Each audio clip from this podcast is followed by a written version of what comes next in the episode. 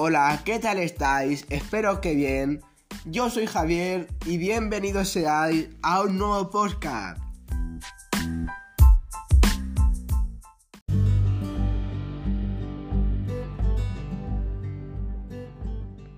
Seguro que todos alguna vez nos hemos hecho un esguince y pensamos que el más común o a veces pensamos hasta que el único tipo de esguince es el de tobillo.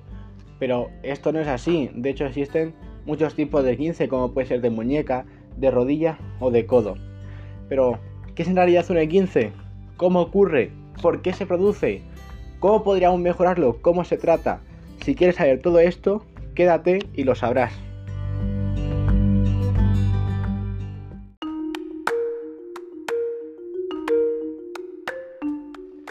Un esguince es una lesión de los ligamentos que sostienen las articulaciones del cuerpo.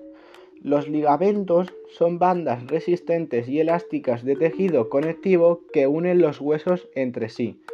Cuando un ligamento se estira demasiado, se desgarra parcial o completamente, es cuando ocurre un esguince.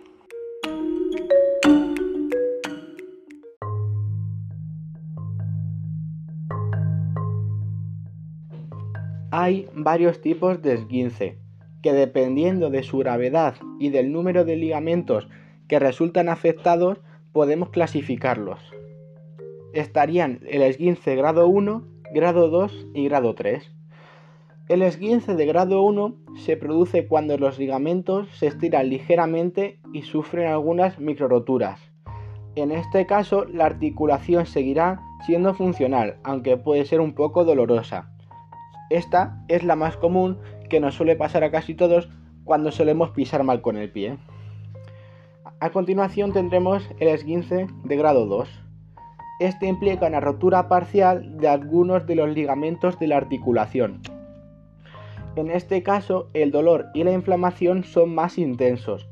Se produce una limitación en la movilidad de la articulación y suele necesitarse una protección temporal de dicha articulación con férulas o vendajes. Esto puede ser, por ejemplo, cuando tenemos un esguince de rodilla, que es cuando sentimos que se nos va un poco, que tenemos que ir al hospital, no podemos mover la rodilla y nos lo tienen que vendar durante un tiempo para que no lo podamos mover. Y por último tenemos los esguinces de grado 3.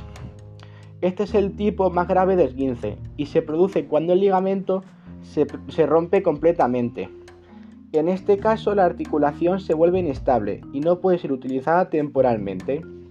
Estos, como he comentado anteriormente, son los más graves y obviamente los que menos suelen sufrirse. Estos necesitan la mayor cantidad de reposo.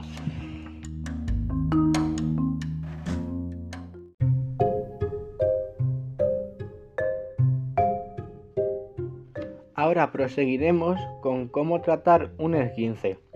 Obviamente, dependiendo del grado que anteriormente he explicado, se tratará de una manera y de otra, pero por lo general seguiremos estos pasos.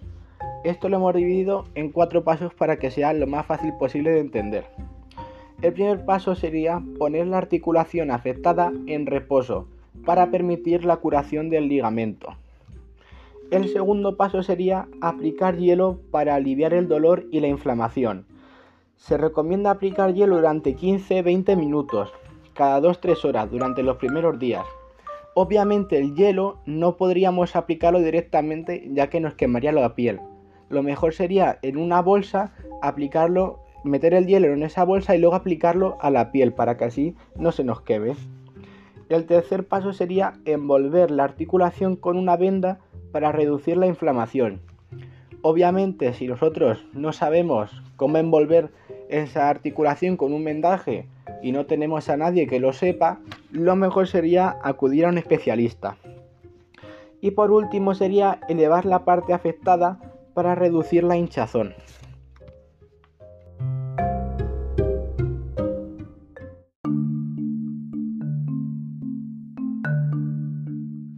Cuando nos ocurra un esguince de cualquier grado, ya que nosotros, si no tenemos unos conocimientos previos, no podremos distinguirlo, es recomendable acudir a un médico especialista para que evalúe la lesión y se determine el tratamiento adecuado. En algunos casos se puede llegar a recetar analgésicos o antiinflamatorios para aliviar el dolor. También se puede llegar a recomendar fisioterapia o rehabilitación para ayudar a la recuperación del ligamento afectado.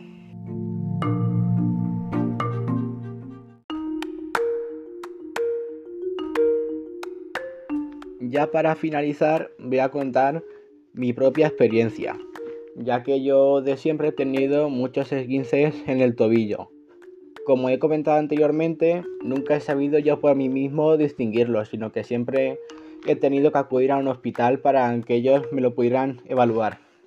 Obviamente un esguince no es nada que nos guste a todos, pero no es una lesión que llega a ser muy grave si no llega a ser de grado 3, que son los menos comunes.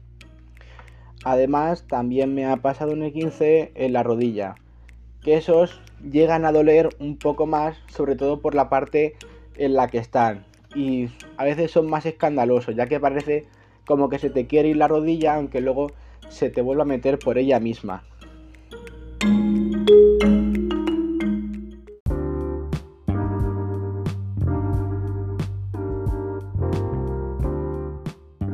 Y esto es todo lo que os puedo contar sobre este tema, que a mi parecer es bastante interesante. Así que hasta la próxima.